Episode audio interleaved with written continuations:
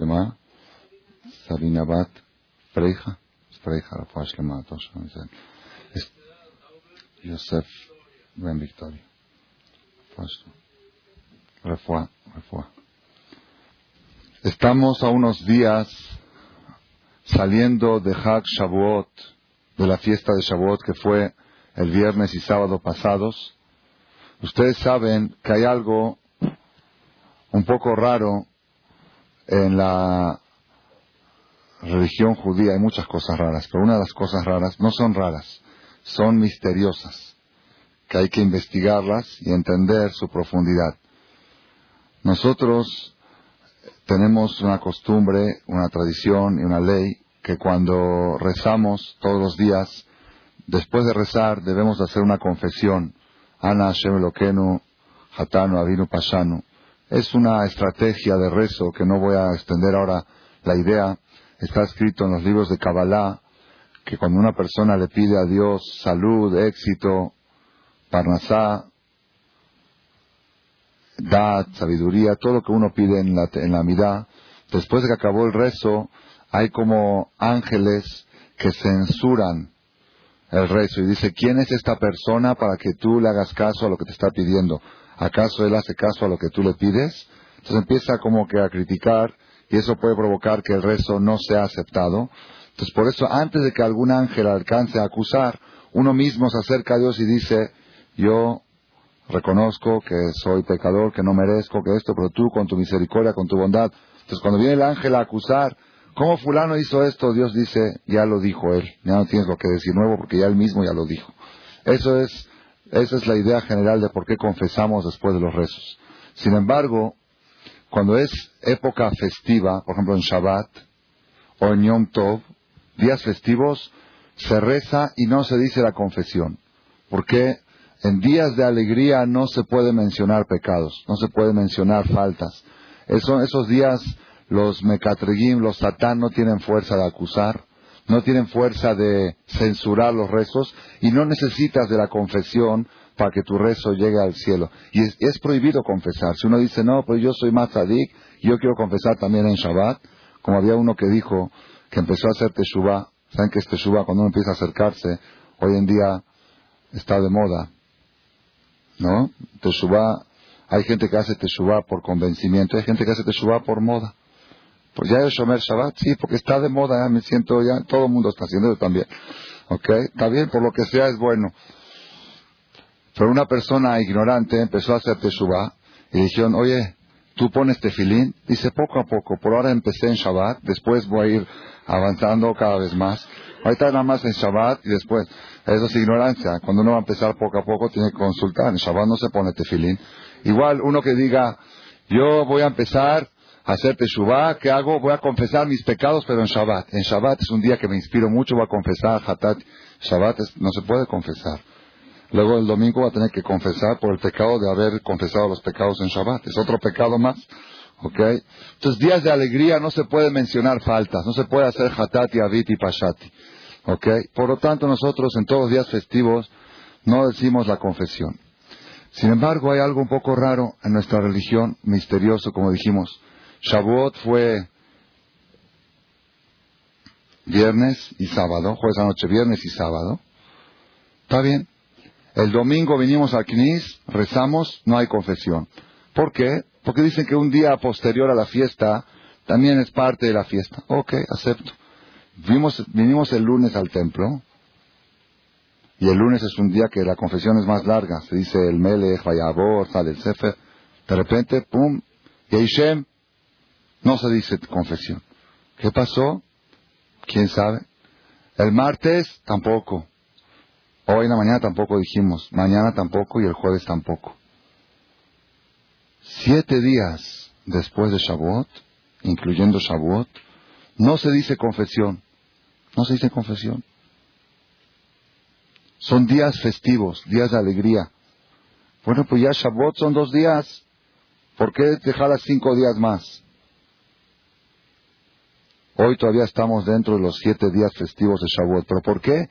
Si la Torah dijo Shavuot, en realidad la Torah dijo un solo día. En Israel festejaron a más viernes. Sábado hicieron Shabbat normal, no hicieron fiesta de Shavuot. En Hutzlaret, fuera de Israel, hacemos dos días. Pero siete, ¿por qué siete? Entonces, una explicación sencilla, Peshat, Peshat decir explicación natural sencilla es, porque en los tiempos del Bet Amigdash, el pueblo de Israel tenía una mitzvah de ir a Jerusalén tres veces al año.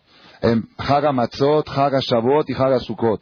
En Pesach había mitzvah día a Jerusalén, en Shavuot había mitzvah día a Jerusalén y en Sukkot había mitzvah de ir a Jerusalén. ¿Qué se hacía en Jerusalén? Se iba al Bet Amigdash y en el Bet Amigdash las personas traían los sacrificios que tenían endeudados de todo el año. Una persona, por ejemplo, que le pasó un milagro, se salvó de un accidente o tuvo una enfermedad, más de tres días estuvo en cama, tiene que traer un corbán de agradecimiento a Dios. Entonces se iban acumulando y la persona apuntaba, debo un corbán de agradecimiento por el choque que tuve y me salvé. Debo esto, lo apuntaba. Llegaba en la fiesta, y cumplía con todas sus promesas. Una persona que cometió una falta sin querer, sin querer cometió ciertos tipos de faltas, tenía que traer un tipo de corbán, registraba, y cuando llegaban a Jerusalén, y una persona que se le antojaba comer carne asada, pero quería comer carne asada del Bet Amigdash, no carne asada normal, traía corbán Shelamim. Shelamim es un corbán que se sacrificaba, todo lo que no es comestible sacrificaba en el Mizbeach, lo que es comestible se lo comía uno y tenía mitzvah. Entonces llegaban las fiestas y todos los judíos traían sus sacrificios. En Pesach había siete días para traer los sacrificios. En Sukkot había ocho días para traer. En Shavuot, ¿cuánto había? Un solo día. Entonces imagínense ustedes tantos judíos en Jerusalén y cada quien quiere traer sus compromisos. No hay tiempo, no hay lugar, no hay espacio. Entonces por eso se podía completar durante siete días todos los sacrificios que los judíos querían traer siete días después de Shavuot. Esa es la razón sencilla por qué siete días después de Shavuot nosotros lo consideramos todavía como parte de la fiesta de Shavuot. Es una explicación natural, sencilla, que así está escrito en la Laja. Pero sin embargo, todo esto a nosotros no nos llena porque hoy en día no tenemos ni sacrificios, ni betamigdash. Ya saben, los judíos siempre nos gusta sacar partido de todo. No hay, no hay corbanoto, ¿y para qué haces siete días de fiesta? Tenemos que saber que hay una profundidad más grande Baruch Hashem, Dios me iluminó este año a encontrar una explicación nueva. ¿Por qué nosotros festejamos siete días después de Shavuot? Y esta explicación que la vamos a dar es de Hut, de la desvelada del jueves en la noche, que estuvimos aquí, Baruch Hashem, todo el grupo, todo este salón estaba lleno de personas que de las dos de la noche hasta las seis de la mañana no pestañaron y no se levantaron del lugar, solamente el Goy traía los cafés para que puedan seguir aguantando la desvelada. Y a las cinco de la mañana salió una cosa impresionante de un alumno que estaba sentado en la clase. Y eso es lo que quiero transmitir durante la conferencia de esta noche. Ustedes saben, Rabotai, que está en el cantar de los cantares, el que lee en español la traducción del cantar de los cantares, dice, esto no puede ser parte de la Biblia, esto puede ser parte Barminan de Luis Miguel o de José José. Esto es de la discoteca. Ni siquiera ellos saben cantar tan bonito como lo puso el rey Salomón. Barminan, una chava que va a una universidad, me contó que la profesora le dijo que el cantar de los cantares se lo escribió el rey Salomón a un amante que tenía. Barminan, Barminan. Si fuera así, ¿podía, ¿podía ser parte de la Biblia? ¿Puede ser parte de la Torá? De ninguna manera. Lo aleno en Israel, en las discotecas Gilonim, lo aleno, utilizan frases del cantar de los cantares para, para hacer cantos en las discotecas. Eso es muy grave, no se puede. ¿Por qué? Porque está escrito en la Gemara que todas las canciones que hay en la Biblia son sagradas. Así dice, Kola Shirim Kodesh. Todas las canciones son sagradas. Ad Yashir Moshe es sagrado. Hay varios, hay diez canciones bíblicas. Todas son sagradas. Pero Shira Shirim, el cantar de los cantares, Kodesh Karashim, es lo más sagrado de todo lo sagrado. Si hay algo sagrado en el mundo, lo más sagrado de todo es el cantar de los cantares. Es un problema porque ahora estoy por traducir un Sidur para Shabbat y todos me dicen, Jajam, traduzca el Shirashirim. Pues se antoja. Pero si uno lo va a tomar no correctamente como es la, como es la interpretación de la traducción, sino lo va a leer literalmente en el CNIS, pues yo creo que se van a, llenar, se van a llenar los CNIS los viernes de la noche. Sí, van a decir, está muy romántico el CNIS. Desde que salió ese libro se hizo más romántico. ¿Qué es el Shirashirim? El Shirashirim es una relación amorosa. Shirashirim, Asher Shlomo, el cantar de los cantares de Shelomo. ¿Qué es Shelomo? No es Salomón. No es Salomón. Shlomo es, dice la Gemara, Melech Shalom Shelo. El rey que la paz es de él. Shalom quiere decir paz. Melech Shelomo es el rey que es el dueño de la paz. ¿Quién es? Dios. El cantar de los cantares que le canta el novio, que es el rey, el rey de todos los reyes, Dios, a su novia. ¿Quién es su novia? El pueblo de Israel. Y empieza primero la novia. Y Shakeni Meneshikot Piu, quiero que me dé a probar esos besos, esos besos tan sabrosos. Quitovindo, deja mi. Son más bonitos tus besos, le dice la novia al novio, que cualquier whisky, que cualquier tequila, que cualquier yain, que cualquier vino.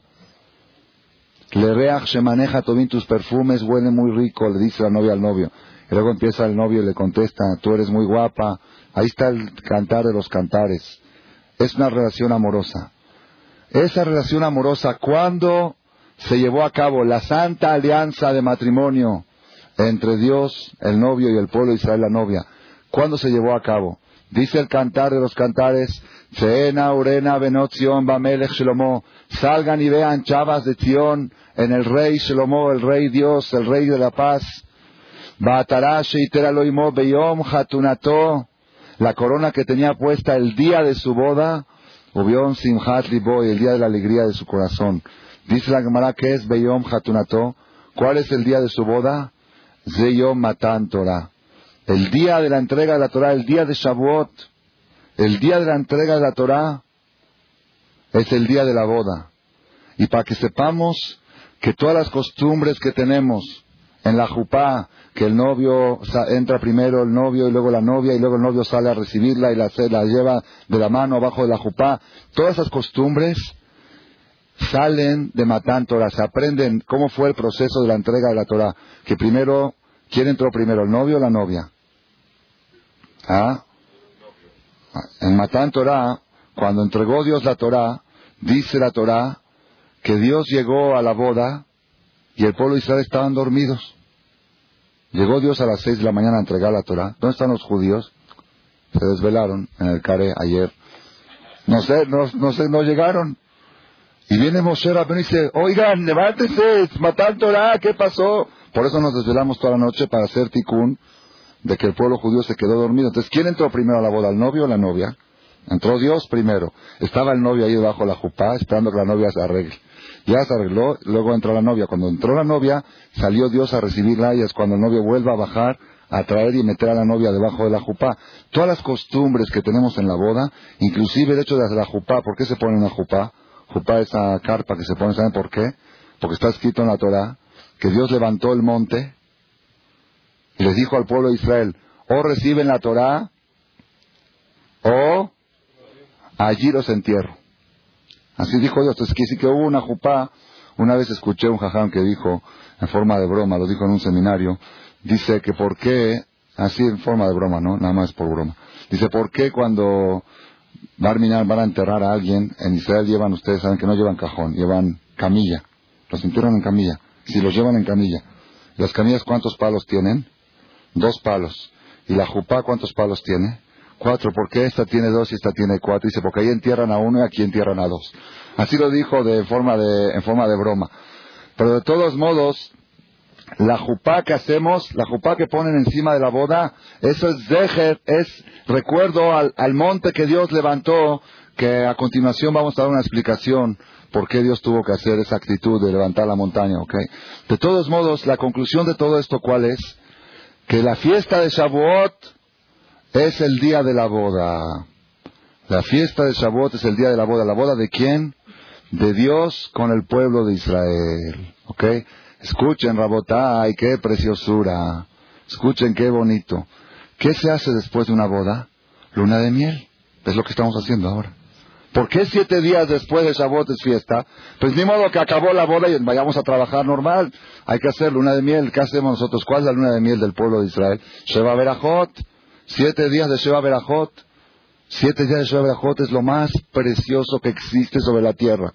Si supieran los novios la que se pierden, los que se van a Hawái, después de la boda, volando del salón con helicóptero, se van para no estar un minuto más, no quieren ver la cara a los padres y a los suegros. Si supieran la que se pierden de los Shua Berajot, la semana pasada aquí estuvimos festejando un Shua Berajot de una pareja.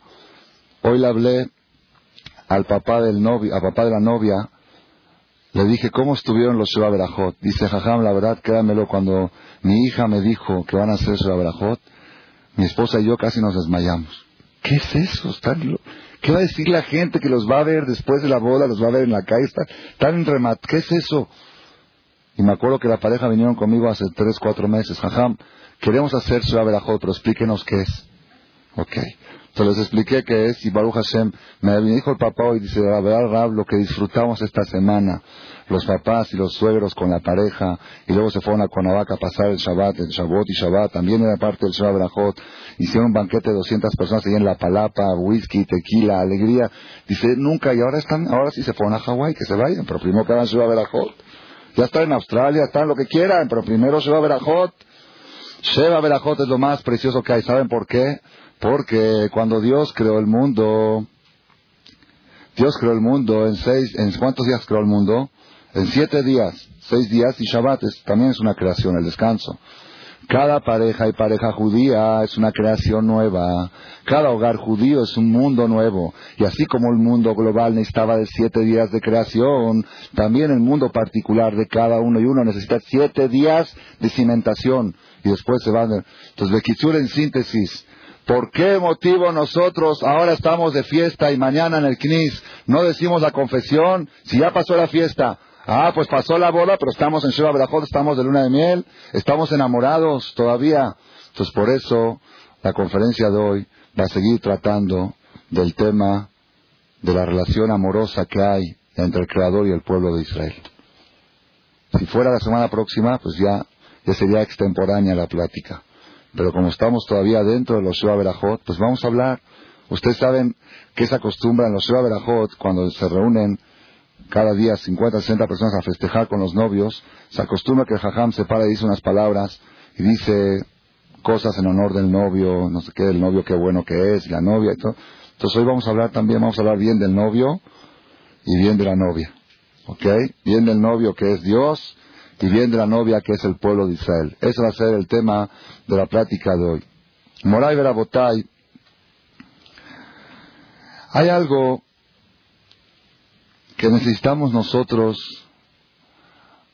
saber y aprender y entender una vez en la vida con respecto a la relación íntima y eterna que hay entre Dios. La única diferencia que hay entre el matrimonio del pueblo de Israel con Dios y el matrimonio nuestro normal, la única diferencia es que en el matrimonio del pueblo de Israel con Dios, Dios juró que no existe el divorcio. Es la única diferencia. Que el matrimonio humano puede ser separable, pero el matrimonio de Dios con el pueblo de Israel es inseparable. Dios juró en Matán Torah el día de Shavuot que no los va a cambiar Nunca, jamás. ¿Por qué? ¿Por qué ese juramento? Hubiera sido más fácil para Dios. Ustedes saben cuántas veces está escrito en los profetas que Dios se arrepintió de ese juramento. Así dijo Dios, ¿para qué habré jurado? Ya no me queda otra. Si con este pueblo puedo yo seguir viviendo, con esta mujer tan mala puedo yo seguir, pues ni modo, no hay divorcio. Dios juró que no hay divorcio. ¿Por qué Hashem juró? Hubiera sido más fácil para Dios decir, bueno, ahorita ustedes me, están guapos, tan guapa mi novia, me caso con ellos, pero se portan mal, pues hay divorcio, me busco otra. No. ¿Por qué motivo? ¿Qué fue lo que motivó al novio a hacer un juramento de no divorciar? ¿Qué fue? Una cosa. Nace benishma. Nace benishma. ¿Saben qué quiere decir Benishma? Cuando Hashem vino a entregar la Torah, primero la ofreció a otros pueblos. La ofreció, así cuenta la Torah, la ofreció primero a través de los profetas de los Goim, que tenían Bilama, ya tenían ellos ciertos profetas, dijo Dios, ¿aceptan ustedes recibir la Torah? Le dijo primero a los árabes, ¿aceptan ustedes recibir la Torah? Dijeron, ¿qué dice la Torah? Entonces Dios le dijo, la Torah dice, no cometerás adulterio. Dijeron los árabes, nosotros vivimos el adulterio. Es el pan de todos los días. No podemos. Fue Dios con Esab, los descendientes de Esab, y les dijo, aceptan recibir la Torah. ¿Qué dice la Torah? Lo tirzach, no matarás. Nosotros somos sedistas. Sadistas, ¿cómo se dice? Aquellos que... Sadistas. Sádicos. Está escrito en la Torah que Isaac le dijo a Esab al Jarbejat la espada va a ser parte de tu vida. Dicen que los nazis son descendientes de Esab. No está comprobado con seguridad, pero podría ser. Esa gente que goza del asesinato. Nosotros no podemos recibir la Torah que dice Lotirzach. Porque Lotirzach también incluye el aborto. El aborto es Lotirzach. Pues ni modo. Ahí se juntaron Esab y Ismael. Adulterio con asesinato. La Torah prohíbe el aborto. Entonces, ¿qué hacen? Cometen pecados, queda embarazada y aborta. Entonces hizo adulterio y también asesinato. Y así fue Dios yendo de Goy en Goy y cada quien preguntaba, ¿qué dice la Torah? Esto, ¿sabes qué Dios? Esto no podemos.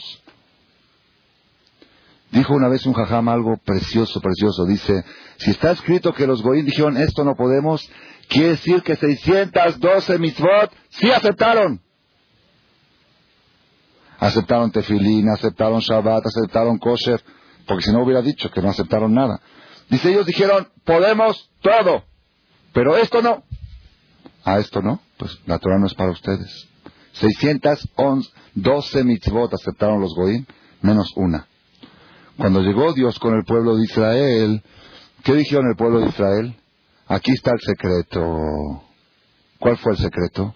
No dijeron, ¿qué dice? Lo vamos a estudiar, vamos a hacer una junta, vamos a decidir. Sino dijeron, nace benishma. Vamos a hacer lo que tú digas. Si tú lo dices, seguro podemos, porque tú sabes lo que podemos y lo que no podemos. Si tú lo dices, seguro es bueno, porque tú sabes lo que es bueno y lo que no es bueno. Si tú lo dices, seguro es para nuestro bien. ¿Por qué? Porque tú no necesitas nada de nosotros, nosotros necesitamos de ti. Nace benishma. Así trae la Gemara que un goy una vez el Talmud cuenta que un goy criticó a un, a un jajam. Había un jajam que estaba estudiando, cuenta la Gemara, y estaba tan concentrado en su estudio que metió, levantó el pie dentro de la, en, la, silla y estaba aplastando el, su dedo, lo estaba aplastando con su pierna y le, estaba sangrando el dedo y no se dio cuenta. Estaba tan concentrado que no se dio cuenta que le estaba sangrando el dedo. Entonces llegó un goy y le dijo, ¡Hey! Le dijo, pueblo precipitado. Así le dijo el Goy al Jajam. Ustedes son un pueblo precipitado, que adelantaron la boca al oído. Todavía siguen siendo precipitados. Ni te das cuenta que te estás sangrando. Eres precipitado. ¿Qué dice precipitado? Si yo les digo a ustedes, Rabotay, tengo un plan para este fin de semana. ¿Lo aceptan? ¿Qué es lo primero que van a decir? ¿De qué se trata? Perdón, lo primero, ¿de qué se trata? Y bueno, yo les digo de qué se trata. Se trata, Rabotay, de que vamos a ir un fin de semana a pasar bonito a Tequisquiapan, a un seminario. Es muy bonito, un ambiente precioso. ¿Qué van a decir? Tenemos que pensarlo. O vamos a reunir, o vamos a hacer junta. No, ahorita, levante la mano el que acepta. ¿Tú qué dices? ¿Tú qué dices? Sí, no. Seiscientas mil personas adultas, más esposas, más hijos. Seiscientas mil hombres mayores de 20 años Dios le pregunta, Rabotay, les quiero proponer un plan para qué? ¿Para fin de semana? Un plan para toda la vida, para ustedes, para sus hijos, para sus nietos, para sus bisnietos, para llegar al Mashiach. Por seis mil años. ¿Aceptan? Yo creo que por reacción natural, y más como somos los judíos, todavía estaríamos haciendo juntas para decidir. Desde hace tres mil años. Juntas y decidir que en la próxima junta se van a reunir para ver qué, y votación, y mayoría, y minoría. Vayanu Kolam, todo el pueblo, en coro, al unísono, todos seiscientas mil personas. Nasar Nishma. Lo que tú digas. Eso es lo que enamoró a Dios con el pueblo de Israel de por vida. Eso es lo que hizo jurar a Dios a este pueblo, nunca lo voy a cambiar. Sí, porque imagínense que un chavo le diga a una chava, un chavo viene del extranjero, de Honolulu, no sé, de alguna parte, viene y le dice, yo vengo de allá, ¿te quieres casar conmigo? Y ella lo primero que a decir dónde quieres vivir, qué quieres hacer, qué vas a trabajar, dónde vamos a vivir, qué coche me vas a poner. Y ella le dice, lo que tú digas y a donde tú digas. Se vuelve loco el hombre. No, no, no hay, hay existen mujeres así. ¿Existen? No existen. Lo que tú digas es sí querida. Mientras el marido diga sí querida, lo que tú digas. Entonces Dios se enamoró con, con justicia, se enamoró del pueblo de Israel. Un pueblo como este, Dios dice que en el momento en que el pueblo de Israel dijeron a Seben Ishma, Dios dijo, ¿quién le descubrió a mis hijos este secreto de Naaseh Ben Ishma? ¿Saben qué quiere decir Naaseh Ben Ishma? Naaseh Ben Ishma quiere decir firmar un cheque en blanco. Si yo vengo y les digo a ustedes, Rabotay, ustedes todos vinieron aquí a mi conferencia, ¿me tienen confianza? Yo creo que sí, si no, no hubieran venido. Me pueden firmar una hoja en blanco, una carta, yo después la lleno. ¿Firman? ¿Están dispuestos ustedes a firmarle a alguien en el mundo una hoja en blanco? ¿A alguien en el mundo? Ni a tu esposa, ¿verdad o no? Menos. ¿A quién? ¿A quién le firmas? ¿A quién? Yo pensé Ulay, yo le firmaría, pero Ulay, así pensando quizá a mi papá, pero tampoco. ¿Por qué? Yo lo quiero mucho, mi papá lo respeto mucho. Hay varias causas por las cuales yo no firmaría. A una persona ajena no le firmo porque no confío en él, me puede hacer daño. A una persona cercana, pienso que se puede aprovechar de mí. Pues, ¿Cuántas veces se han aprovechado de uno de la confianza que uno da? A mi papá nunca pienso que se va a aprovechar de mí, pero se puede equivocar. Puede cometer algún error, puedo hacer mal uso de mi firma, sí, pues lo pueden engañar a él mismo y, y me encuentro yo enredado. Yo no firmo en blanco nada. ¿Estamos de acuerdo? Pero si el que te lo propone no tiene ningún interés, te consta que no necesita nada de ti, es archi, archi millonario, no necesita nada de ti. Y es ultra, ultra, ultra bueno, que nada más le gusta dar y no le gusta recibir. ¿Ok? Y es inequívoco. Jamás se ha equivocado y nunca se equivocará. Si estás seguro 100%, pues le firmas. El único que puedes dar estas tres facultades es Dios. No necesita nada de nadie. Le gusta hacer solamente el bien. Y nunca se equivocó. Errar es humano, no es divino. Por eso el pueblo judío firmó una hoja en blanco. Por eso el pueblo judío dijo, Naaseb Nishma, a tus órdenes lo que tú digas. Esa fe, esa seguridad de que si Dios te lo dice es bueno, eso hizo enamorar a Dios del pueblo Israel y jurarles matrimonio de por vida. Hasta aquí todo va muy bien y se oye muy bonito. La pregunta es, mi querido Dios, si te enamoraste tanto de nosotros y nos juraste matrimonio de por vida, ¿para qué, perdón de ustedes, para qué diablos levantaste la montaña? Y dijiste, si la reciben la Torah, bien. Y si no, pues ahí los entierro. ¿Así se le hace a una novia que estás enamorado de ella? ¿Ese es amor o es temor? Ya, ya, ya nos mareamos totalmente. Imagínense ustedes, imagínense ustedes que llega un novio el día de la boda y le diga a la novia, o te casas con la pistola, ¿verdad que nos, queremos muchísimo? ¿Te casas? ¿Eso es amor? Y la pregunta es más fuerte.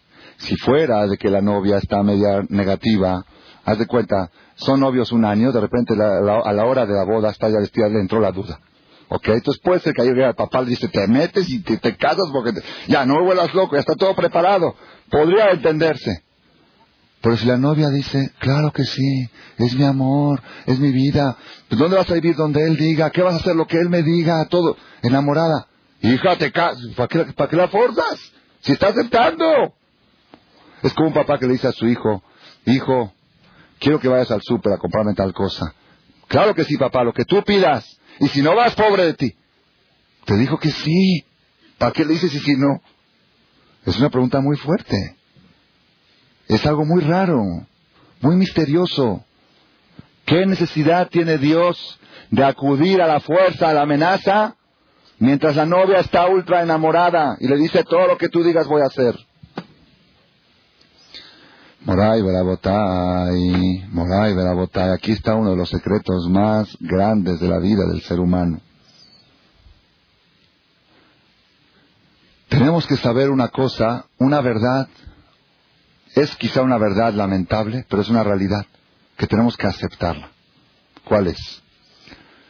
El 99%, para no decir el 100, para no estar en caer en una mentira, el 99% de las cosas que hacemos en la vida, las hacemos por amor o por temor. No de mitzvot, ¿eh? de todo, la vida. Hay aquellas personas que hablan del amor. Cuando una persona le llega la cuenta del teléfono y dice yo tengo que pagar la cuenta del teléfono, ¿por qué va uno y paga la cuenta del teléfono? ¿Por qué? Barminan, ¿así se habla? No es por eso. Yo, claro, ¿por qué yo pago la cuenta? De verdad, ¿por qué yo pago la cuenta de teléfono? Porque si yo la usé y me dio un servicio, la tengo que pagar. Es, es un valor humano. Es lógico. Si tú entras a un restaurante, ¿por qué pagas? ¿Porque está el poli afuera? Comiste, pagas. Hiciste llamadas, pagas. Uno va al banco y dice, vino vengo a cumplir con un valor moral, natural, normal, que me dieron un servicio, lo tengo que pagar. Y aparte, si no pago y nadie paga, pues Teléfonos de México se funde. Y si se funde, pues ya no va a haber, entonces tengo que apoyar la causa. Todos vamos a pagar la cuenta de teléfono para apoyar la causa de Teléfonos de México. Perdón, para que siga funcionando. Así Así debería de ser y así debe de ser. Y así yo trato de que sea. Cuando voy, mando a pagar la cuenta del teléfono, trato de, decir a mi esposa, voy a pagar porque la usamos.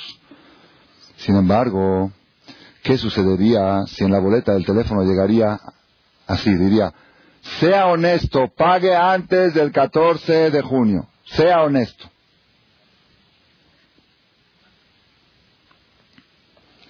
¿Cuántos pagaríamos? Yo les voy a decir la verdad, por no hay que ser tampoco pesimista. Yo personalmente, si llegaría, si llegaría la nueva nota de teléfonos, ya saben que antes te daban tolerancia de dos meses, ahorita, al momento te la corta, ¿ok? Yo si llegaría la nota ahorita nueva, nueva política de teléfonos de México, ellos fueron a la conferencia de Jajam Shaul y llegaron a la conclusión que hay que hacer todo por amor. Por amor hay que educar a la gente a hacer las cosas por amor. A partir de hoy no hay evite la suspensión. Es, sea honesto por amor a la compañía y al servicio que le hemos dado, pague antes del 14 de junio. Yo la verdad, por, así por la emoción de la novedad, el primer mes iría el día, cinco días antes, para que vean, yo así haría, de veras, cinco días antes del 14 de junio, para que vean que por amor funciona mejor que por temor, que vean que por amor las cosas funcionan. ¿Ves? No pagué el 14, pagué el 9 de junio, para que veas, funciona mejor el amor que el temor. ¿Ya viste? Este jajá habla bonito.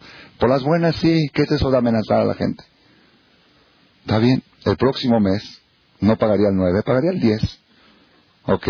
Por amor, por amor, por amor, el amor, el amor. ¿Ok? El segundo mes, 11, 12, 13, después de seis meses ya pagó al filo del día el 14. ¿Ok?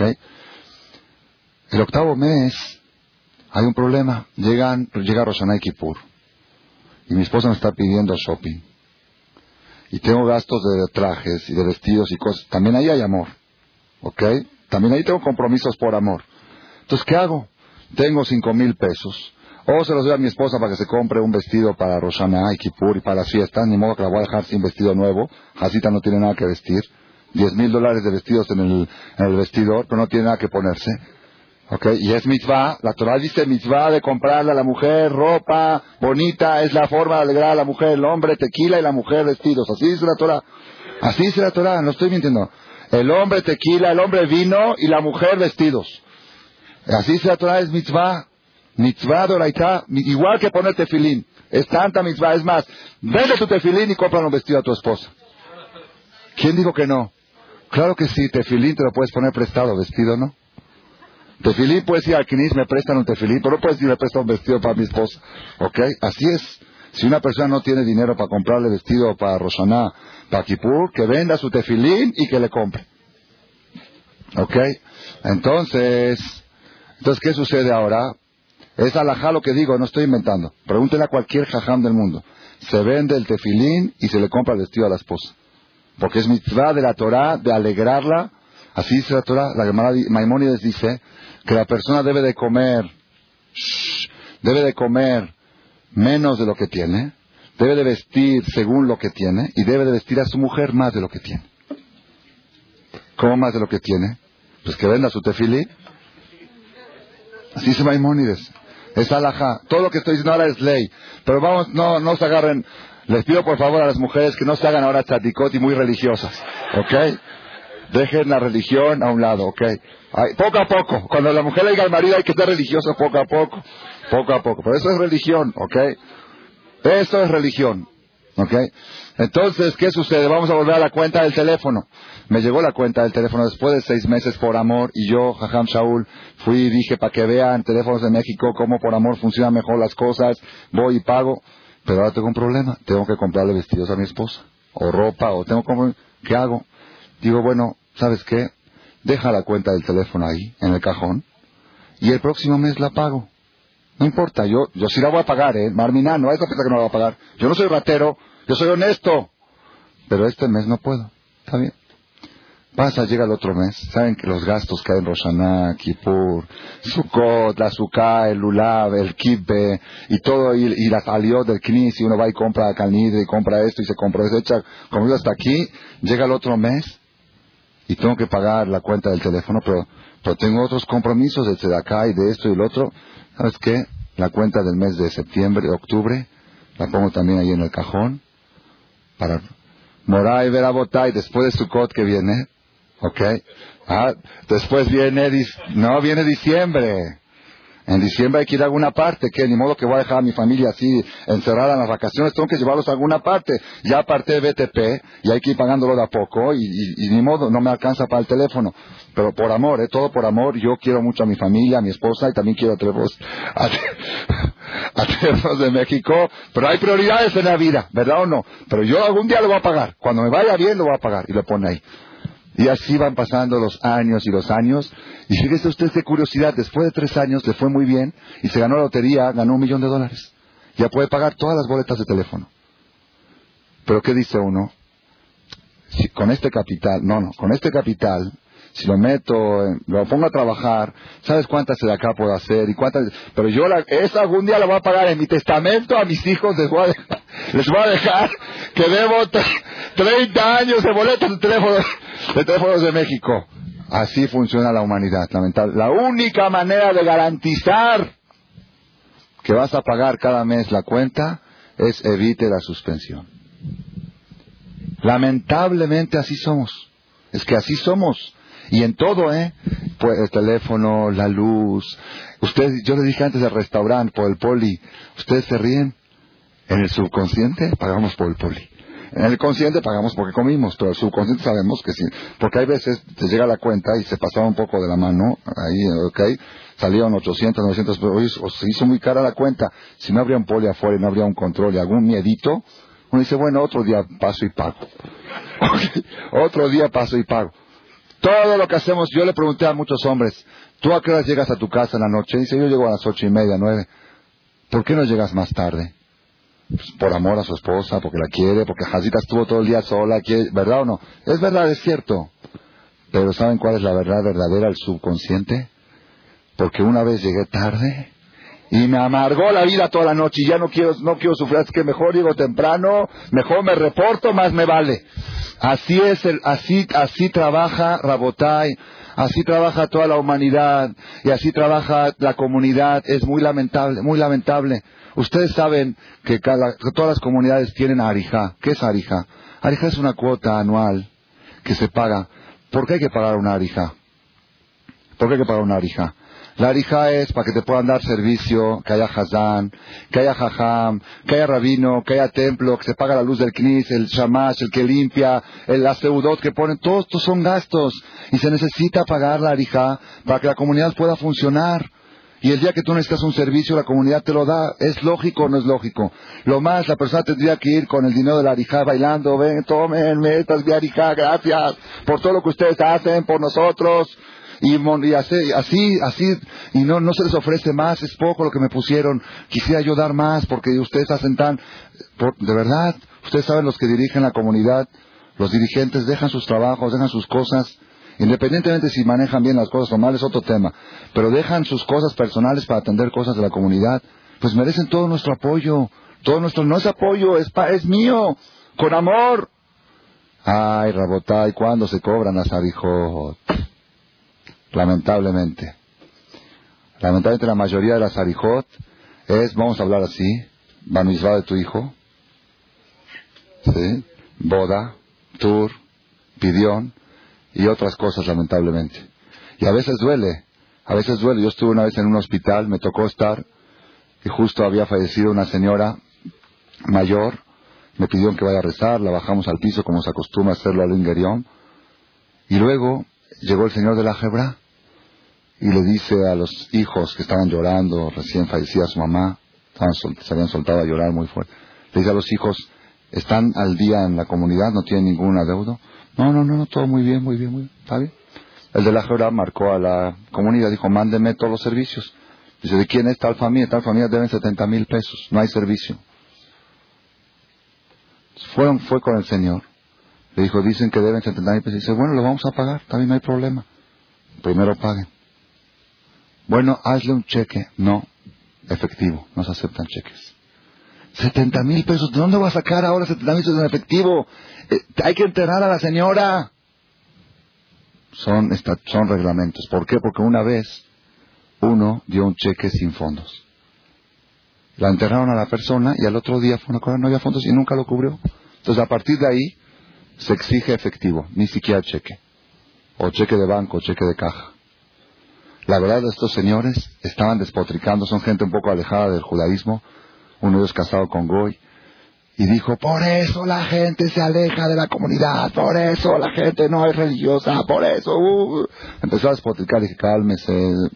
Y ya no sabía qué decirle. ¿Saben que La verdad, la verdad, tiene razón. En un momento así, puedes agarrar a una persona en un momento así y, hacerle ese chantaje o ese, como quieran llamarlo.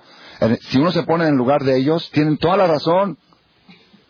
Pero qué lamentable es, qué lamentable es que estamos tan maleducados, que estamos tan, tan deteriorados moralmente, que la única manera, que el único lenguaje que entendemos es la presión, es la amenaza.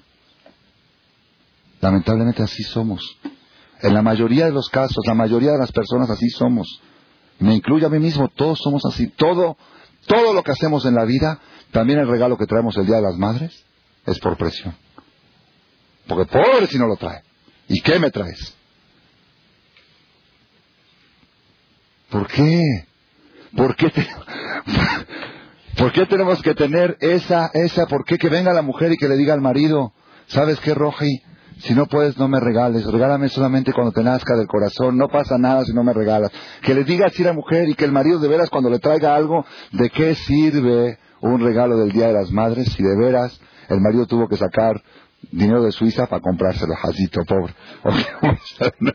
un ejemplo, si tuvo que, si el marido tuvo que llegar, ni modo, pues, ¿sabes qué? Para que no me haga un agujero en la cabeza todo el mes de mayo, ahí está tu regalo. Ese regalo no tiene verajá, no tiene amor. Sin embargo, lamentablemente así somos. Así somos y así es todo. Así es todo. ¿Saben? Le voy a traer una prueba que esto no es un defecto adquirido, es un defecto hereditario. ¿De quién lo heredamos ese defecto? ¿De quién? ¿Saben de quién? De Adán Arishon. Adán Arishon, el primer hombre, el hombre fue creado por Dios, hablaba con Dios. La Gemara dice que Adam Arishon, su talón del pie, su, su, su, pierna, el talón de su pierna, opacaba la luz del sol de tan brillante que era. El sol se hacía oscuro frente al brillo que emitía las piernas de Adam Arishon. Adam Arishon, lo máximo de la humanidad. Y Etzir Kapav Shelakadosh Baruchu. Fabricación, made in, apellido. ¿Cuál era el apellido de Adam Arishon? Adam era su nombre, apellido Dios. ¿Quién lo fabricó? ¿Quién lo engendró? ¿Quién lo hizo? Con sus manos Dios lo formó. Y hablaba con Dios. Y la primera vez que Dios habló con él, ¿qué le dijo? Todos los árboles del jardín puedes comer, pero el árbol que está en el centro del jardín no comerás. ¿Está bien o está mal? Está muy bien. Porque el día que lo comas te vas a morir. ¿Por qué así hablas de... Si fuera... A ver, si tú tienes un hijo, la primera vez que dices, oye hijo, tienes que tomarte la leche en la mañana. La primera vez que le dices. Y si no la tomas te castigo. Primero espérate que te falle una, que te falle dos. Si ya ves que es un niño rebelde, ya tienes que acudir a la amenaza. Sin haber pasado ninguna mala experiencia con Adam Arishon, sin que Dios haya visto algo de rebeldía en él, le dijo, y si la comes te mueres.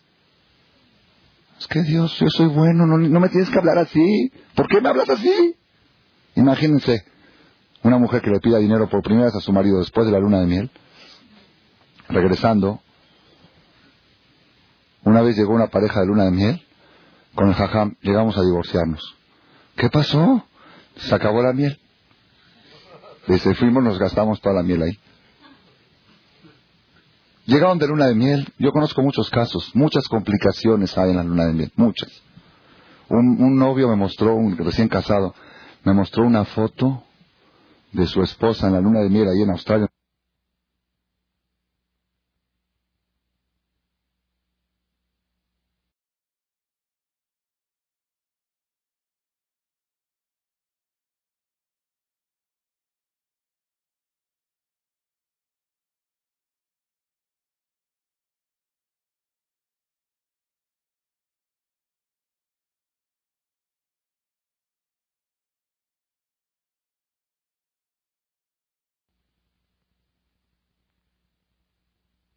Joven, te voy a tomar una foto, se volteó. Así de berrinche se volteó. Me la mostró y tiene la foto revelada de espaldas. ¿Ok? Regresan de luna de miel por primera vez. Ya vienen a la casa, le dice la mujer al marido, ¿me das para el súper? Y si no me das, ¿por qué si no me das? Te voy a dar. ¿Quién te dijo que no? Te voy a dar.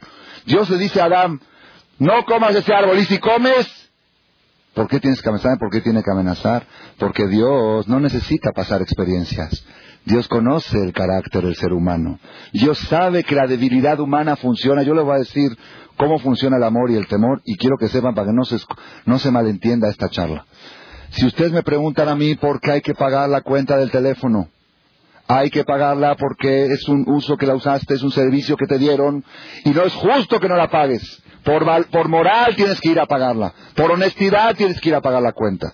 Y así debemos hacer cada vez que vamos a pagar la cuenta, no decir, uff, Uf, está bien. Prueba un mes sin teléfono, vas a ver qué bonito se ve.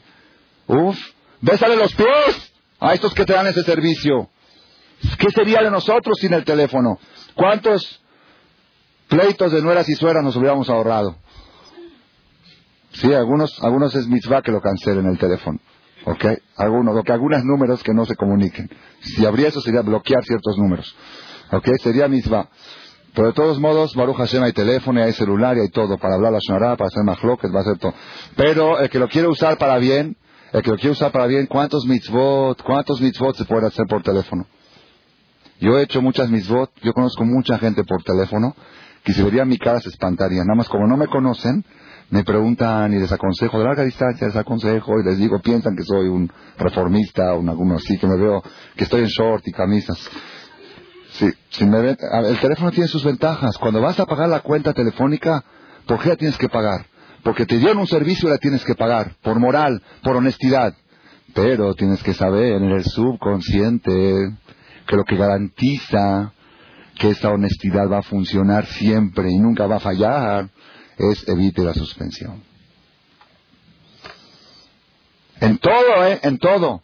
Cuando le traes el regalo a tu esposa por el día de lo que quieras, por su cumpleaños, se lo tienes que traer porque mi esposa merece, es la mamá de mis hijos, es mi mujer, mi compañía, qué difícil es ser esposa, qué difícil es ser mujer, todo lo que sufre una mujer.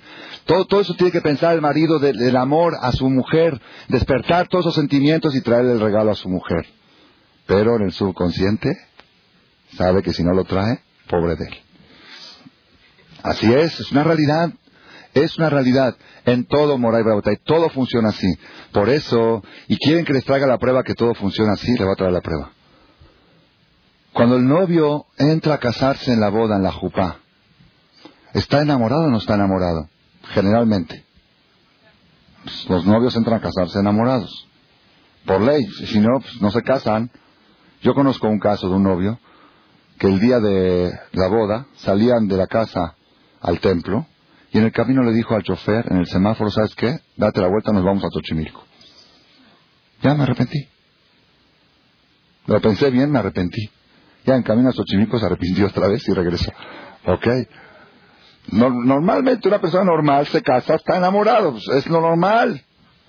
Ustedes saben qué hace el jajam, qué hace el rabino con los novios en la hora de la jupá. Uf, si supieran ustedes lo que hace, muchos no se casarían. Primero que todo, lo hace firmar un documento. ¿Qué dice el documento? El documento dice, si la llegas a divorciar, le tienes que pagar 55.555 monedas. ¿Quién habla de divorcio ahora? Estamos en matrimonio. ¿Ahora metes divorcio? Y dice, ¿qué más dice la que tú va? Trabajaré para ti, te honraré, te protegeré. Yo estuve en una jupá hace unas semanas y escuchaba al jajam que decía, y como lamentablemente vivo todos los problemas de las nuevas parejas, el síndrome del siglo, Shalom Bay, yo les voy a dar un tip para que ustedes vean que es el síndrome del siglo. En cualquier reunión que se encuentren, en cualquier, que esté un poco aburrido el tema, abran el tema de Shalom Bay y todos se despiertan. En las conferencias me pasa, en seminarios en Panamá, en Argentina, en Israel. Veo que la conferencia está un poco aburrida. Digo, en el matrimonio, pum, se despertaron todos. ¿Qué pasó? No, pues no dije nada. Se ve que es el síndrome del siglo. Entonces yo cuando voy a, cuando voy a un knis y escucho que dice el jajam en español, dice, antes la leía nada más en hebreo, ahorita la leía en español. Trabajaré para ti, te honraré, te protegeré. ¿Saben qué digo yo? Amén, amén, amén, amén. Ojalá que lo cumpla. ¿Cuántos maridos trabajan para su mujer. Hay maridos que trabajan para otras cosas. ¿Cuántos maridos la honran? ¿Cuántos maridos le cumplen la fidelidad que prometen el día de la boda? ¿Cuántas mujeres seré fiel para ti? ¿Saben qué seré fiel? La mujer dice, seré fiel para ti. Pues yo soy fiel. Yo no, yo no, nunca fui con nadie, con ningún hombre. Para la Torah, si una mujer piensa en otro hombre, se considera infidelidad. ¿Quién me dijo eso? En la perashá esta semana, léanlo. La perashá esta semana es la perashá de la infidelidad. La próxima semana que van a leer en el CNIS. Estudien los comentarios de Perashá. Y ahí dice la Torah, esta es la ley de aquella mujer que va a serle infiel a su marido debajo de su marido. Pregúntale a ¿cómo infiel a su marido debajo de su marido? ¿Qué es eso? Dice, sí, es aquella mujer que está debajo de su marido pensando en otro hombre. En el que acaba de ver en la novela, en la novela y la está viendo novela, acaba de ver al artista ahí, eh, guapísimo, todo güero, todo ojos azules, como los que a ella le gusta, ok, y de repente llega el marido ya es gordo, ok, y ni modo, y ni modo que va a pensar en él, ¿qué alternativa, qué alternativa tiene, pobrecita? Jacita, eso se llama en la Torah infidelidad. Eso se llama adulterio. Eso se llama adulterio. Entonces por eso yo cuando la mujer, la mujer tiene que serle fiel a su marido en acción, en palabras y en pensamiento. La mujer no puede admirar con su boca a otro hombre ni con su pensamiento, más que a su marido. Es infidelidad. Entonces yo cuando escucho que la mujer dice, y la mujer le prometió a su marido fidelidad eterna, amén. Amén, amén. Pues ustedes saben que hay una cosa muy curiosa. Firman, ¿está bien? Firman. Es un documento, tiene que saber el novio que es un documento.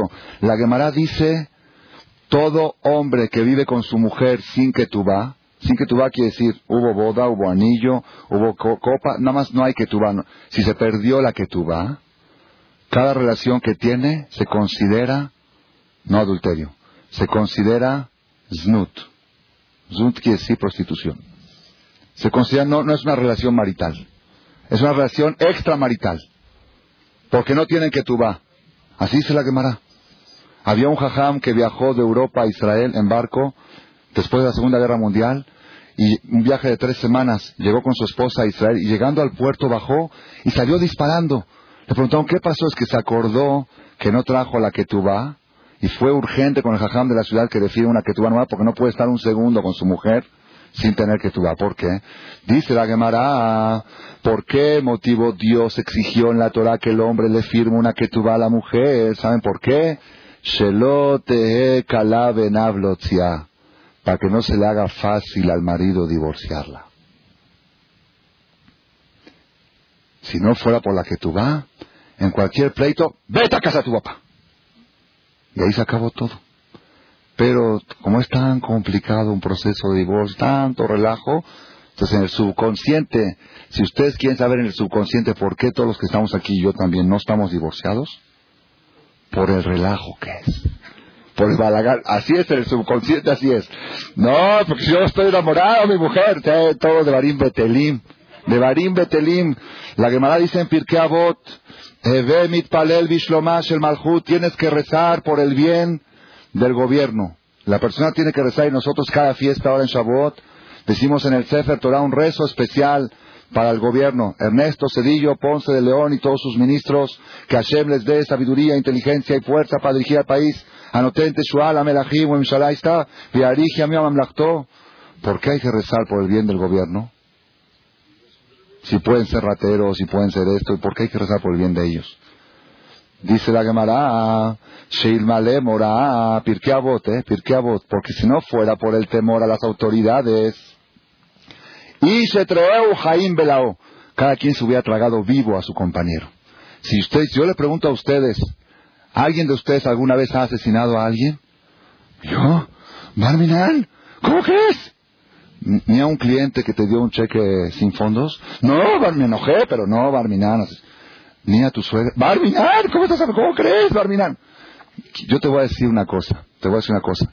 ¿Sabes por qué nunca has matado a nadie? Por el miedo a la cárcel no por valores morales.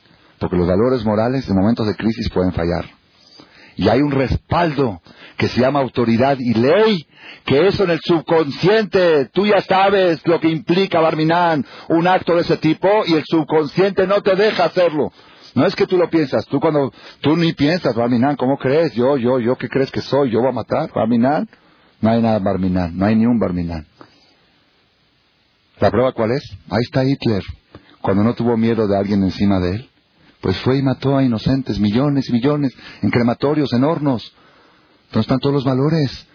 No, es que Hitler era primitivo, venía de la África, venía de la India, eran de los caníbales.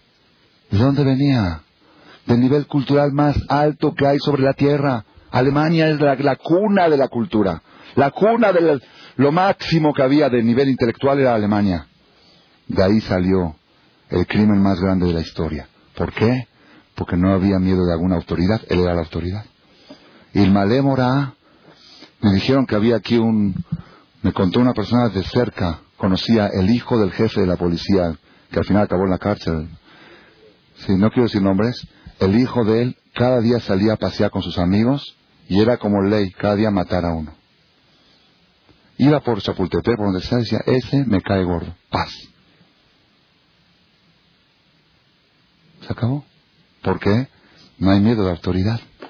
Porque Abot reza por el bien del gobierno, porque si no fuera por la autoridad, bueno o malo, si no fuera por la autoridad, yo les hago una pregunta. ¿Qué pasaría si la ley de México diría así? Todo el que se cruza un semáforo rojo, todo el que se pasa un semáforo rojo,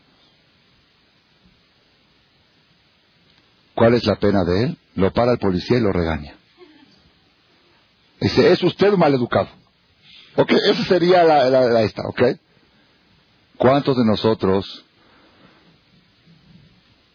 en realidad, si ustedes me preguntan a mí, yo estoy en el alto, ¿por qué no me sigo? ¿Por qué no me sigo? Le voy a decir por qué no me sigo. Por amor. ¿Por qué? Porque es un orden de tránsito para que no haya choques, para evitar accidentes, para que haya una disciplina. Si cada quien se pasaría, sería una jungla la ciudad. Para que haya un orden, entonces la persona tiene que estar parada en el semáforo y decir, ¿sabes qué? Ahorita te tocó a ti el, el rojo, ahorita el otro le tocó el cigarro. Pues cada quien, cada vez cuando te toca, ni modo, tienes que aguantarte el, el rojo, el alto. ¿Ok? Así debería de ser. Sin embargo, todos sabemos que ¿por qué no nos pasamos los altos? Porque sabemos que hay infracción. Y luego te para el poli y te pide licencia y tarjeta de circulación y le busca y le rebusca. ¿Sabes qué? Mejor para evitar broncas, mejor me quedo aquí en el alto. Más fácil. Ese es, así funciona, así funciona. Así. Y con todo y todo, la gente se lo pasa. Imagínense, con todo y todo. Este sábado a la noche casi, Barminán, casi, casi una, tragedia hubiera sucedido por un pecero que decidió pasarse el alto en el periférico. Iba yo con todos mis hijos a las 11 de la noche. Y yo estaba pasando, ya habían pasado tres coches adelante de mí. Y yo venía, ya cruzándome el periférico, viene uno con luces apagadas a 120 kilómetros por hora de periférico y decide pasarse el alto. Y lo, lo, pesco, no lo vi porque yo no volteé, yo tengo el siga. No volteé y frené, pero de golpe veníamos 11 personas en el coche, nueve niños y cuatro adultos, más de 11. ¿Ok? frené a punto y me rozó el, la, esta, la defensa, de adelante. Si va a minar, va a minar. El alto hay que cuidarlo, hay que respetarlo. ¿Por qué? Por el bien tuyo y por el bien de los demás. Sin embargo, nosotros respetamos los altos por la infracción. Así somos. ¿Saben qué hace el jajam en la boda? Volvemos a la boda para volver a algo más agradable. ¿Saben qué hace el jajam en el vino en la boda?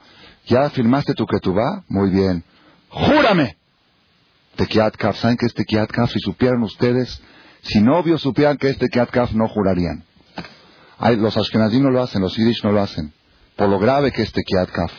Tekiat Kaf es el juramento más grave que puede haber. Cuando le dan la mano al Jajam dice, jura con Tekiat Kaf, Barminan, Barminan. Es, ese juramento es algo, transgredir ese juramento es lo más grave que puede haber sobre la tierra. Es peor que adulterio. Transgredir el juramento. Cuando Dios dijo el tercer mandamiento, el tercer mandamiento, yo soy Dios, no cometerás idolatría, no jurarás en falso. Tercer, tercer mandamiento. ¿Y qué dice el tercer mandamiento? Porque no limpiará Dios a aquella, no perdonará Dios a aquella persona que jure en falso. Todos los pecados, no sea bomba, fecha, vejatá, venaqué, y limpia.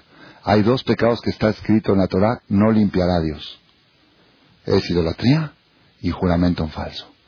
No limpiará Dios, no lo borrará el pecado, no lo va a perdonar nunca. ¿Saben que este Kiat Kaf es espantoso, es tremendo? Yo cada vez que lo veo, el caján que lo hace, me estremezco de nuevo. Si supieran los novios lo que están haciendo, Tekiat Kaf. Y lo dice, y también juro de todo lo que está escrito aquí. Mi pregunta no es esa. Está bien, si ellos decidieron que así se tienen que hacer las cosas, que así la hagan.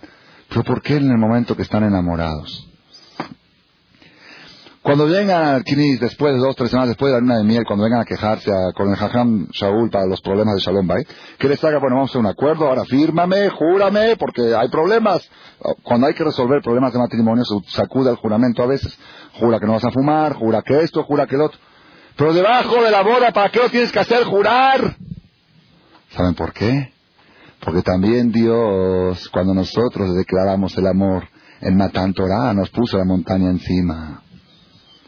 Por eso lo hacemos jurar debajo de la boda. ¿Saben por qué? Porque nosotros le estamos diciendo a los novios, ahora ustedes están enamorados. Yo estoy seguro que la novia no se le va a ocurrir en la mitad del banquete irse con otro hombre.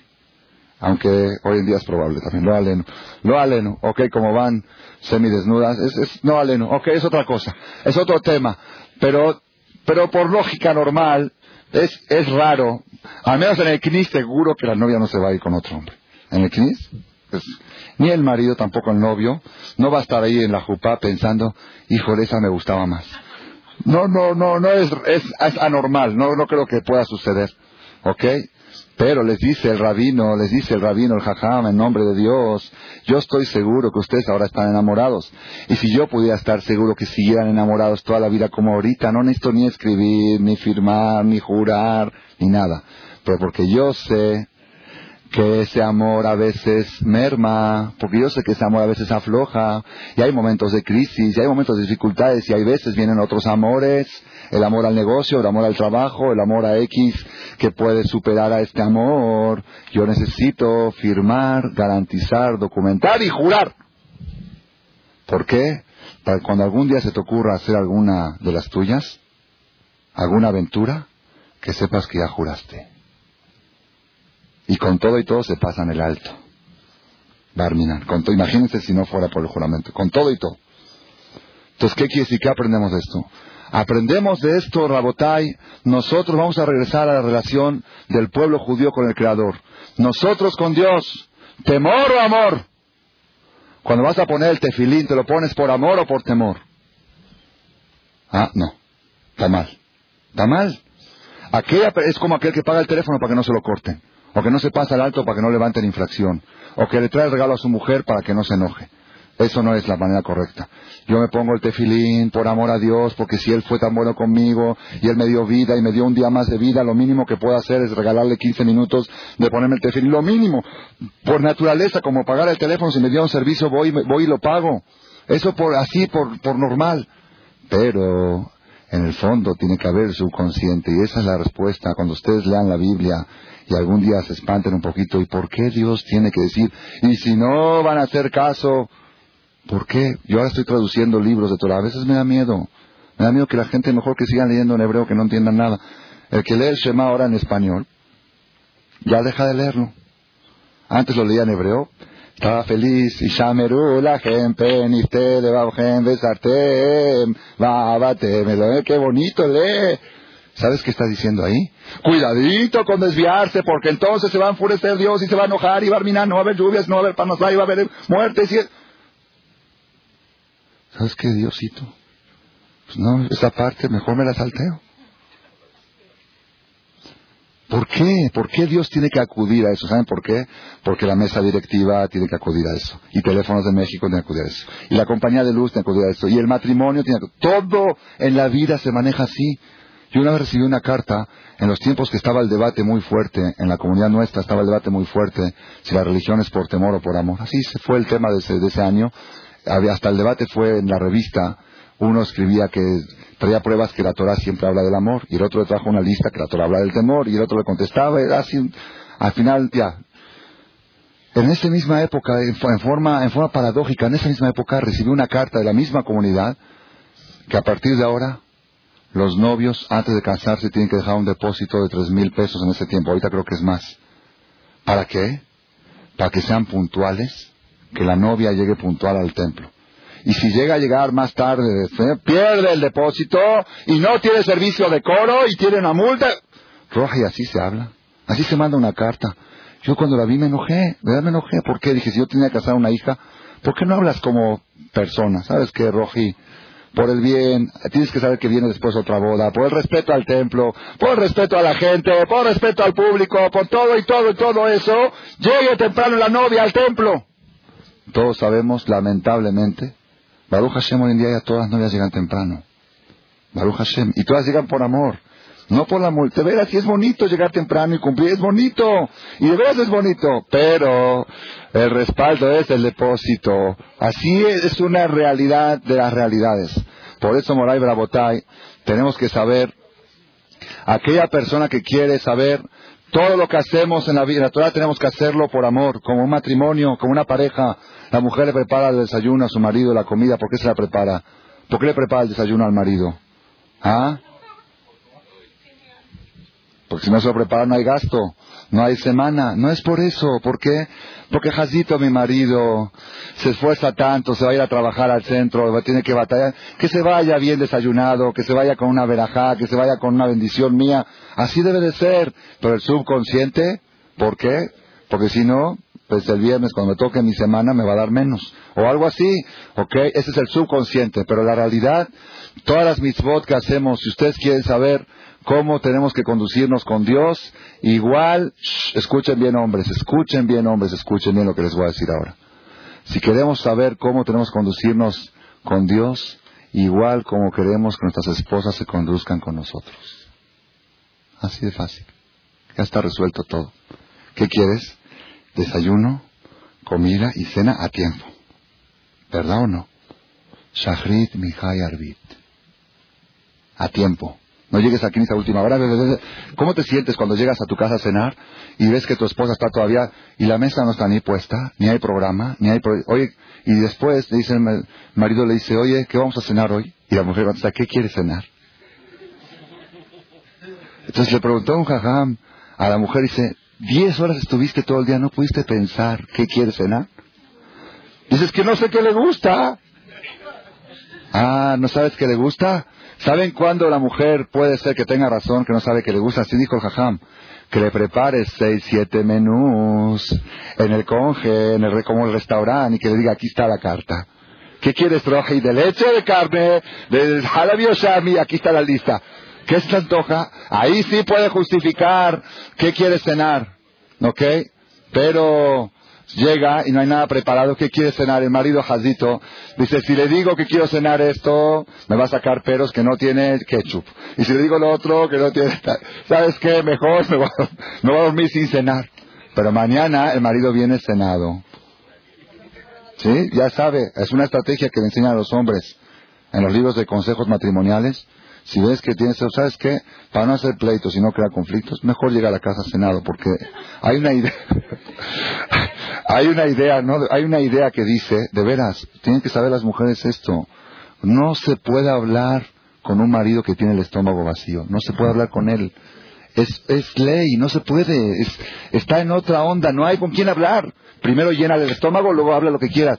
¿Y qué hacen todas las mujeres? No, primero hay que resolver todos los pendientes y después cenar. No funciona, no funciona así. Moray Brabotay, igualmente pasa, igualmente pasa con Dios.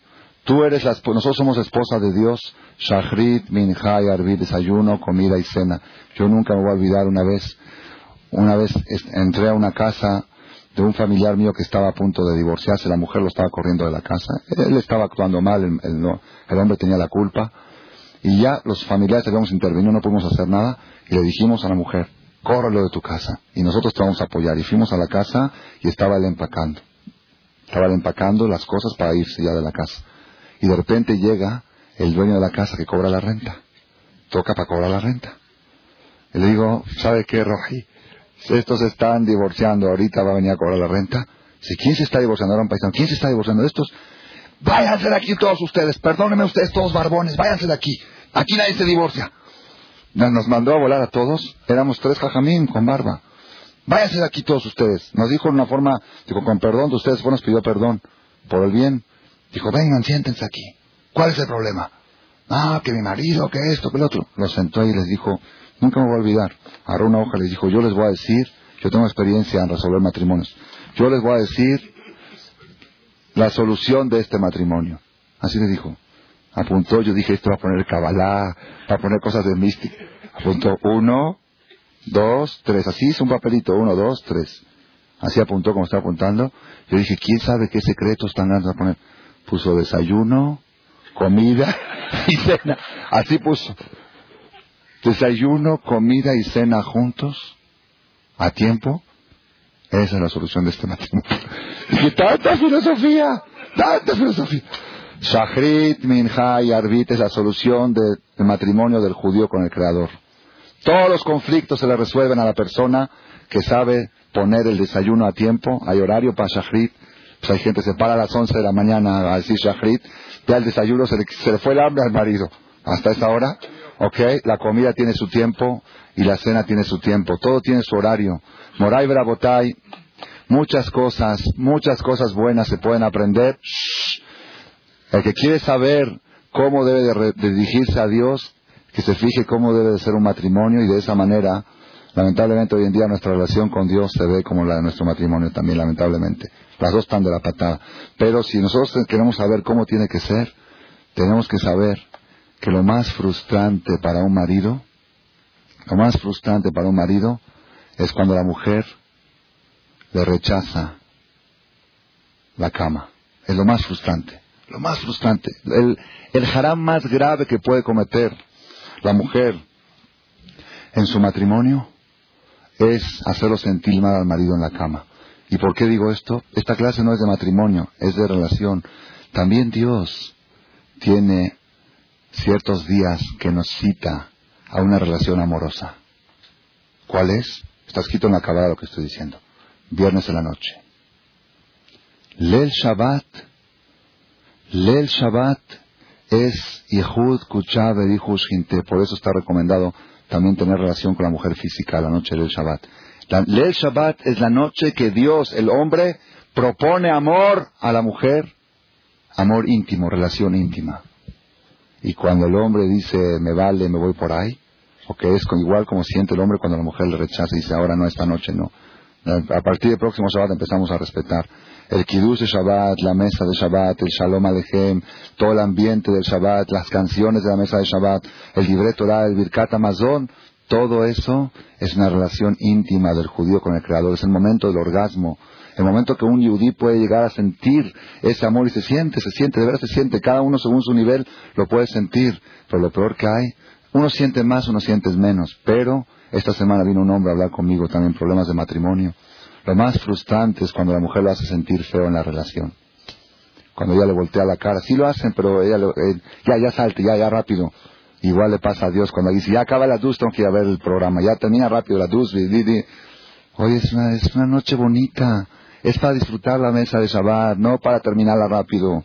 ¿Qué es eso de termina? Tienes que, no hay que terminar. Es una noche muy bonita el Shabbat. Hay que disfrutar, hay que gozarla. Todas esas cosas y también tenemos que aprender que Dios no le gusta que la mujer tome anticonceptivos en el aspecto de religión. ¿Cuáles son los anticonceptivos? Cada pensamiento positivo es una relación. Cada pensamiento, cada deseo es una gestación. ¿Y cuál es la producción? ¿Cuándo es que nace el niño? Cuando hay acción. Aquellas personas que dicen, no, yo, yo con mi corazón, con Dios, es como aquel que tiene relación y no produce. ¿Ok? Entonces todo eso, por eso te digo, todo lo de Shavuot, estamos en la luna de miel ahora. En la luna de miel, ¿qué tenemos que hacer? En Sheva Berajot, ¿qué tenemos que hacer? Analizar cómo debe de ser la relación del pueblo de Israel con el Creador. ¿Cómo? Como quieres que tu mujer te trate, así trátalo a Dios. ¿Quieres desayuno, comida y cena? Shahrid, Mijay Arbit. Hoy hay maridos que no vienen a comer, pero cenan doble. ¿Verdad no? por la comida y por la cena. Pues igual hacemos minjar y juntos en la tarde.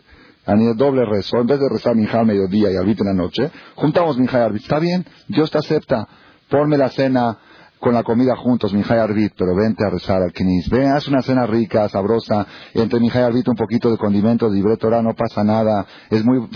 Y cuando te propongo amor, la noche de Shabbat, no me rechaces, no me pongas caras, no diga, uff, otra vez Shabbat, uff, otra vez no se puede subir en coche, uff, no se puede prender la luz, uff, no me hagas esa cara, no me pongas esa cara, es una noche de amor, es una noche para disfrutar. ¿Qué le dice? Imagínense ustedes la noche de una relación, que el marido de repente está abrazándola a ella y le suena el celular. ¿Ok? Dice, apaga eso, apaga eso, que ahorita es un momento de amor, que estás con tus celulares prendidos, con tus teléfonos. Olvídate de todo, o está abrazándola y pensando en la cuenta de teléfono. Ahorita olvídate de todo, así está escrito en los libros, no hay que pensar en nada más que en lo que están haciendo. Igualmente lee el Shabbat, apaga tus celulares, apaga tus teles, apaga tus noticias, apaga todo y dedícate a enamorarte con Dios, a unirte a Él. Hashem Itbaraj nos ayude, ¿verdad? Hashem Itbaraj saliendo ahora de Shavuot, que este noviazgo, este amor que le declaramos a Dios el viernes, dijimos Naseben Ishma, pero también hubo el monte encima, que dijo, y si no, ahí van a ser enterrados. Todo eso, que que prospere cada día, que cada día hagamos más las cosas por amor, siempre respaldadas por el temor, pero básicamente que la persona se enamore de las cosas y las haga con cariño, y por dejud de hacer las cosas con amor va a venir pronto el Mashiach. Amén.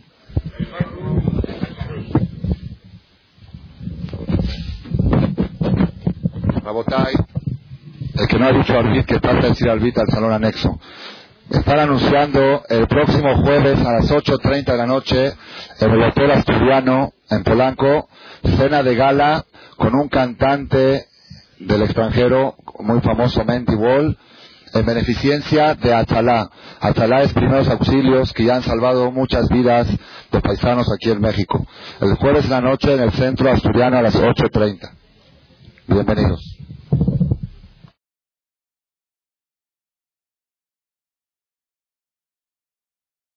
Gracias por su atención a este shiur del Rav Manger.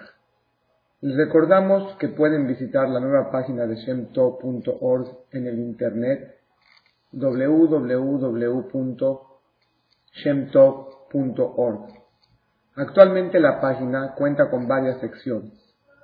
Noticias sobre las actividades de Shem Tov a nivel mundial, escuchar o bajar las últimas conferencias del Rav Malek, escuchar o bajar la alajá del día, imprimir o estudiar desde su computadora la perashá de las semanas, estudio diario de Gemara, Daf Yomi en español, sincronizar su iPod con podcast, un manual para crear su propio CD de las conferencias que existen en la red, adquirir libros con entregas internacionales con la metodología del Rav Malek de español, fonética y hebreo simultáneamente, así como ubicar las ciudades en donde se reparten CDs a nivel mundial. Es que la misbot y muchas gracias.